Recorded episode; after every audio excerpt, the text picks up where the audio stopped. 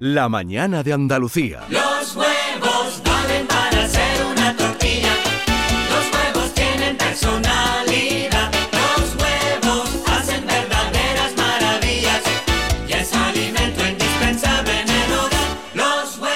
Hoy es el Día Mundial del Huevo y hace unos años íbamos al supermercado y encontrábamos, bueno, pues huevos por tallas, sobre todo, ¿verdad? Sí. Cuando yo era pequeña, pues huevo más grande, huevo más chico, huevo moreno, huevo...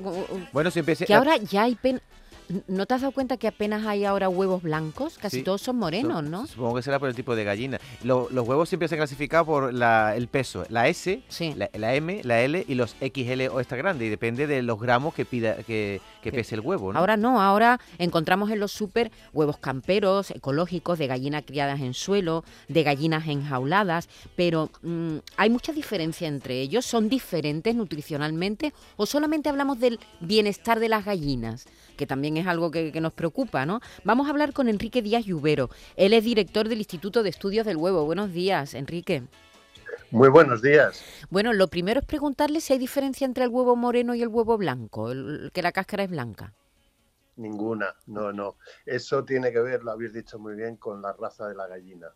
Eh, gallinas que ponen los huevos blancos, las blancas y las negras ponen huevos blancos y las marrones los ponen marrones.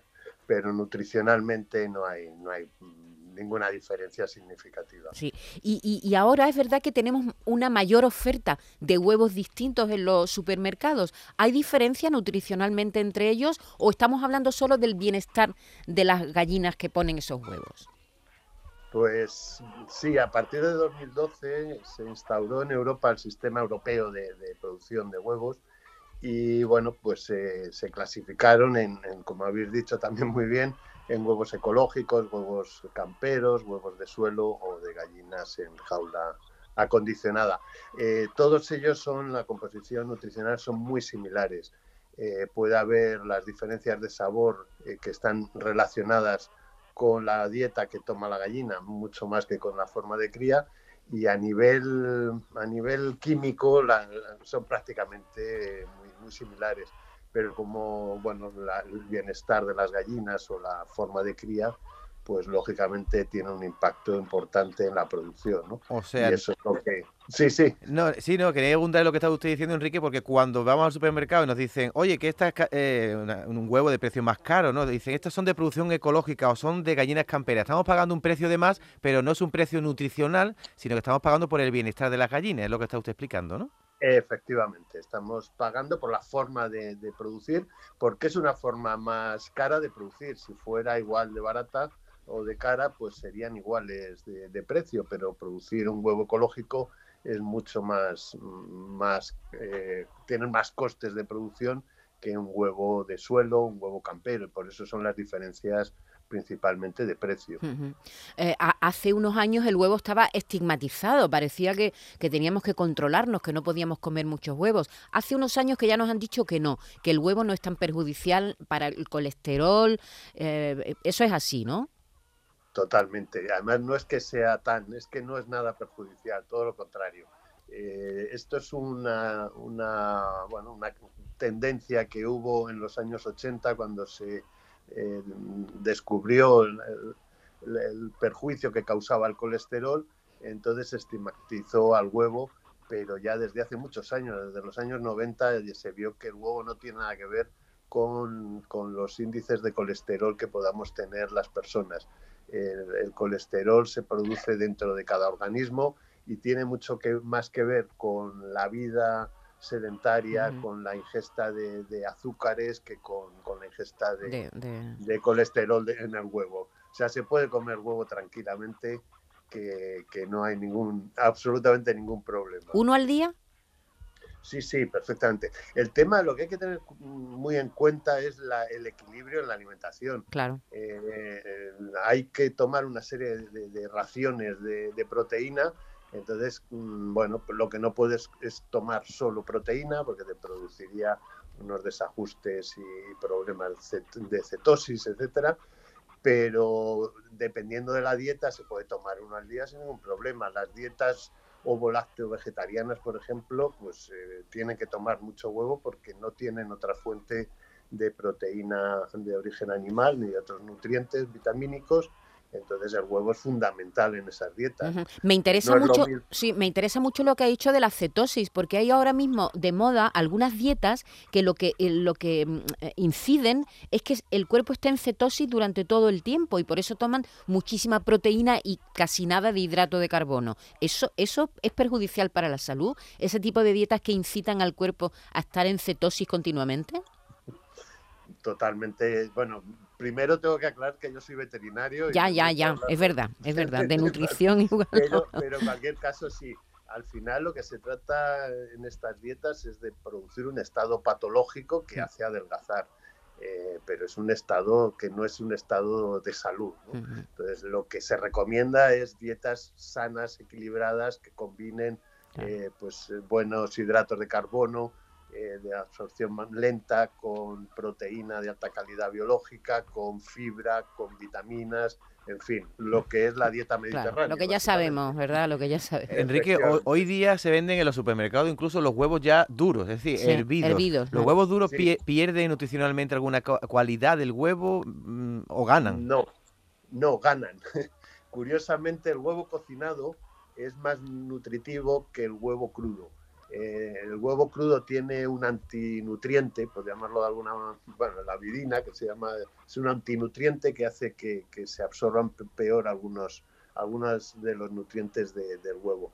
Entonces, el huevo cocido es una buena opción. ¿no? Si no tienes tiempo de cocerlos, pues es una buena opción para comidas rápidas. ¿no? Incluso los que se compran en el súper, porque a mí aquí mis compañeros me decían que yo era una floja porque no hervía, no Hombre, hervía claro. los huevos en casa. Pero cuando tienes una urgencia, pues te compras los huevos ya Claro, duros. que si te lo compras en el supermercado llevan ya 7 o 8 días hervidos, ¿no pasa nada, Ay, Enrique? y, y- No, no pasa no nada. pasa nada.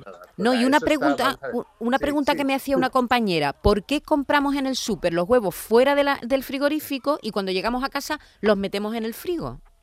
Sí, eso es una de las preguntas que se hace todo el mundo y tiene una explicación científica. El huevo es un- la, cáscara del huevo es porosa y lo que se hace es tenerla, o sea, lo que perjudica mucho al huevo es eh, los cambios de temperatura.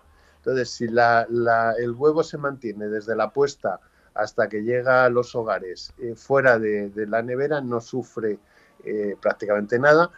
Y una vez que llega al hogar, lo ideal es meterlo en la, en la nevera, pero no en la puerta, en la huevera que tienen las, las neveras en la puerta, sino en una de las baldas. Eso es la- el ideal para conservarlo mejor. No sacarlo y meterlo, porque eso sí que es perjudicial. Que se condense la humedad alrededor del huevo es perjudicial y puede tras- mm, traspasar alguna bacteria a través del- de esa humedad eh, la barrera que es la cáscara. ¿no? Lavarlos no, ¿verdad?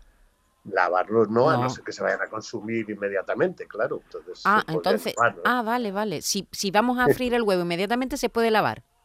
Sí, bueno, no tiene mucho sentido, pero sí, sí se puede, se puede lavar. Lo que para la, cuando se va a usar un huevo, lo mejor es no eh, cascarlo sobre donde se va a, a freír o donde Sobre la se va sartén, a- por ejemplo. A cocinar, sino en un sitio aparte, por si hay, porque el, el peligro del huevo está en la cáscara.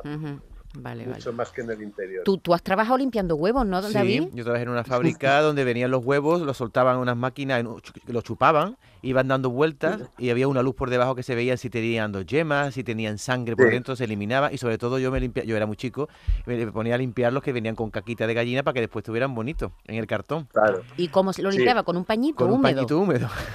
sí, sí.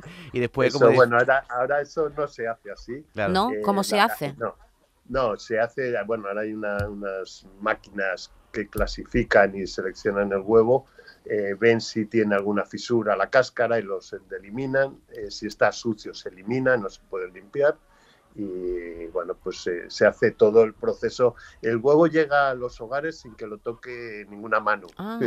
En, muchos, en muchísimas granjas, hay otras más pequeñas, que, pero las granjas modernas llega al hogar sin que lo toque ningún, ningún ser humano. ¿no?